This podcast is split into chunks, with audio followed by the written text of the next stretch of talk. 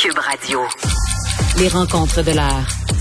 Chaque heure, une nouvelle rencontre. Nouvelle rencontre. Les rencontres de l'heure. À la fin de chaque rencontre, soyez assurés que le vainqueur, ce sera vous.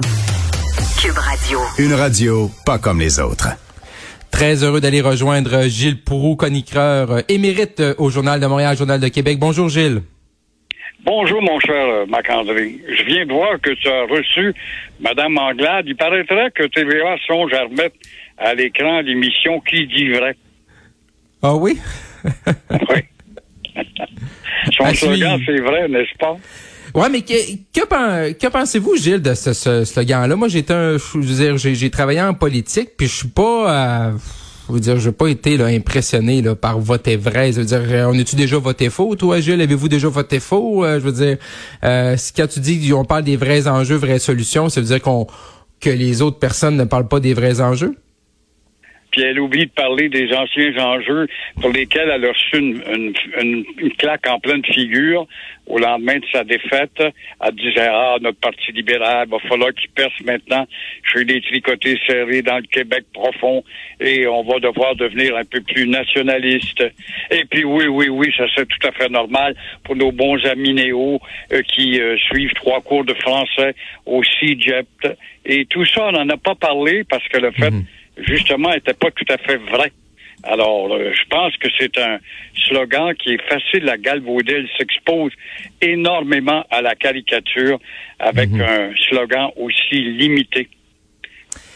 Gilles, parlant justement de Madame Andelade, parlons des, des députés. Il y a tout un débat là aujourd'hui là par rapport là, euh, de la reconfiguration là, du salon bleu. Là, est-ce qu'on met ça euh, hémicycle ou fer à cheval, donc euh, euh, pour repositionner les sièges, mais également ça nous amène à la question parce que là dans les plans qu'on voit aujourd'hui dans le journal de Montréal, le journal de Québec, là il y a, comme un, un plan de match à 134 sièges un autre à 138 sièges. Gilles, est-ce que vous pensez que c'est le temps d'augmenter le nombre de députés à l'Assemblée nationale? Non, on est à l'heure de la rationalisation. Et tout ça, c'est pour répondre à la masse immigrante qui entre à pleine porte. Et on sait fort bien que la masse immigrante est déjà endoctrinée par Ottawa, le ministère de l'Immigration, pour s'installer au Québec et ne rien changer. Donc, ça sera très, très, très, très... Ça va être un, un cadeau grec que d'ouvrir autant de sièges. Premièrement, et je rappelle que le Parti libéral, à une époque, il a déjà été progressiste, ça fait longtemps, c'était Daniel Johnson fils qui était premier ministre et il avait proposé de baisser de 125 à 100 députés, ce qui était tout à fait logique. Oh, Oui. mais quand même, la démocratie, il faut faire attention. Mais est-ce qu'on a besoin de 138 députés ou encore, parce qu'on parle même euh, dans d'autres points de vue, peut-être 134, le choix est pas fait. Et là, on va jouer avec les dessins, les configurations du Ben Salon oui. bleu et on ne donne pas le prix, évidemment, sachant fort bien qu'il va être plus cher que ce qui va être annoncé. Et on s'inspire du, on s'inspire du Parlement de l'Écosse, euh, justement, en posant euh, un dessin semblable à l'hémicycle où les sièges permettent de t'approcher de ton voisin pour mieux s'engueuler, euh, sans doute. Mais je rappelle que, encore une fois, un député, un député, ça coûte à peu près, ça c'était il y a un an et demi, là, 300 000 dollars par année. À part- alors, évidemment, euh, on tient compte de son salaire, mais Oui. on ne tient pas compte et on oublie son bureau de comté. On oublie les nombreux voyages au sein d'un comité de ceci pour aller étudier cela et rien apprendre. Alors, je rappelle aussi que le Parti libéral, qui a déjà été progressiste, avait proposé de baisser ça à 100 députés, ce qui aurait été merveilleux. Ouais, puis là présentement là, tu, tu, tu, tu parles de hémicycle et fer à cheval. Je pense qu'on est dans un débat un peu cosmétique, là, commencer à jaser là, des, quasiment de la couleur des murs du salon bleu, tandis que on devrait peut-être sans doute le plus se questionner à savoir c'est quoi le rôle des élus là, et peut-être valoriser leur rôle et peut-être, je suis d'accord avec toi, Gilles, peut-être de réduire un peu le nombre. Euh, si on se déplace du côté d'Ottawa, Gilles. Euh, encore une fois, Ottawa là, qui souffre de surdité là, tant qu'au euh, quand on parle de bilinguisme. Ben, on l'a en pleine face grâce à l'historien hein, Frédéric Bastien qui ne lâche pas. Une chance qu'il est là, ce gars-là. C'est un historien qui connaît bien les dédales euh, des fonctionnements des deux constitutions, tant québécoises que celle d'Ottawa. Et euh, Ottawa euh, souffre tel de surdité, j'ai envie de dire oui. Ottawa fait la sourde oreille euh, puisque on parle de faire valoir maintenant, euh, on le sait, on en a déjà une preuve, une unilingue qui s'appelle euh, cette bonne autochtone, Mary Simon, qui, on ne sait pas ce qu'elle a appris comme français jusqu'à maintenant, comme représentante du pays, faut pas l'oublier. Et ensuite de ça, là, la loi du bilinguisme dit bien à l'article 16 euh, que l'anglais et le français sont des langues qui ont un statut au même palier, des statuts égaux. Mais là, voilà, encore une fois, l'hypocrisie. On va dire, on veut créer une distorsion, quoi. Et Bastien a raison là-dessus.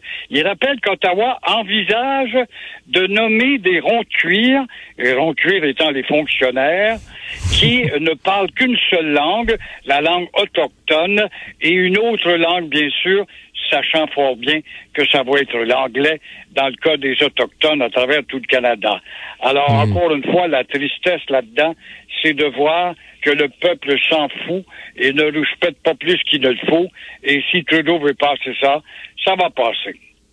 Mais est-ce que tu crois pas, Gilles, que tu sais justement là avec M. Trudeau là, c'est comme et, et- vous venez de l'évoquer là que. Monsieur Trudeau, les libéraux veulent mettre euh, le français, l'anglais, les langues autochtones sur le même pied. là. Donc on n'est plus rendu juste à deux langues officielles. On est rendu à deux langues officielles plus les langues autochtones. là.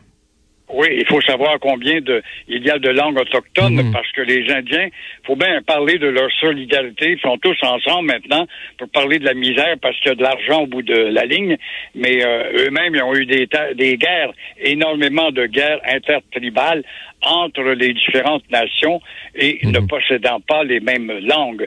faut suivre justement le rôle euh, des jésuites, des missionnaires qui sont allés euh, s'imprégner dans ces cultures-là, puis s'apercevoir qu'il y avait une différence entre le langage parlé d'un Sioux ou d'un Iroquois ou d'un Algonquin.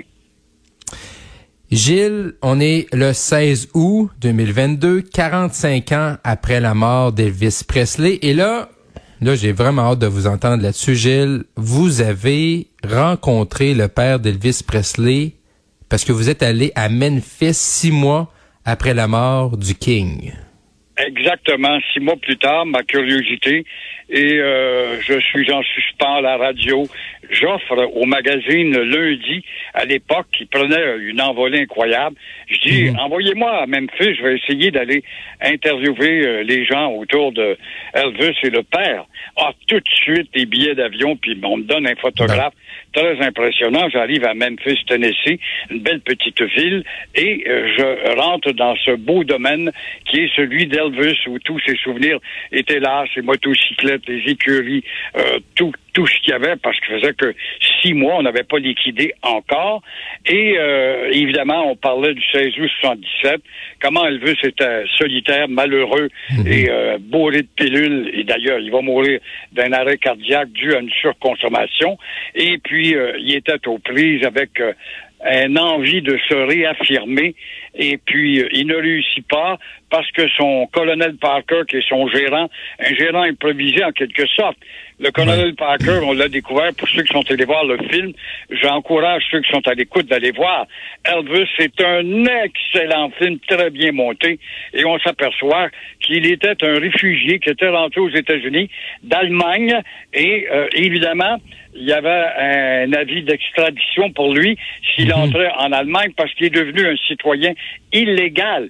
Alors, il va donc jouer avec son titre de colonel et puis ça impressionne. Puis là, il offre à Presley, son père et sa mère surtout, dont il est tellement dépendant de sa mère, euh, je vais prendre 50% de vos cachets quand on sait qu'un gérant, normalement, prend 15% à peu près maximum. Mais il lui fait faire de l'argent, il lui trouve énormément de contrats. Et euh, on se demandait pourquoi quand Elvis demandait toujours j'aimerais aller chanter, faire une tournée mondiale, il voyait bien que la concurrence montait, les Beatles et d'autres groupes britanniques faisaient des tournées mondiales. Et il disait non, non, non, non, t'es déjà connu, on a tellement de contrats pour toi aux États-Unis. Par contre, le satellite s'en vient. En 68, 69, je te ferai faire une sortie qui va te permettre de te faire voir autour du globe. Ce qui avait été passablement réussi, on en parle dans le film. Et euh, moi, en voyant avec ces gens-là, je te mens pas, euh, les gardiens, les gars du corps, les gardes du corps qui étaient là, je me mets, je parle de ci et de ça, puis ses peines, puis ses angoisses, puis ses blondes, puis sa femme, puis sa fille. Et puis là, ils sont très généreux dans, dans la jasette. Mhm. Quand je dis, écoutez, euh, est-ce que je pourrais pas aller un peu plus loin, faire une entrevue avec vous? Je suis un journaliste. Ah! Ils m'ont sacré dehors quasiment à coups de pied dans le Ah derrière. ouais?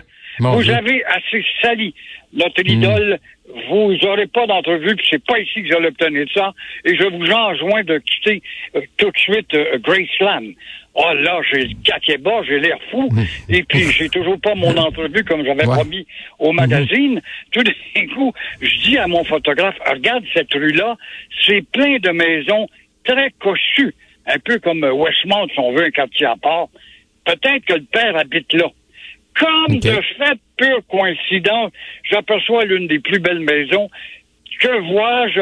Le père Presley qui sort avec sa petite valise Non, attachée non, non. rentre dans son 4x4. Et là, je pars après lui. Je dis au photographe, envoie, envoie, déclic, déclic, déclic. Bonjour, Monsieur Presley. Je suis un, un citoyen de Montréal. Je parle pas d'être journaliste. Et euh, ah, la première chose qu'il me demande, is it cold in Montreal?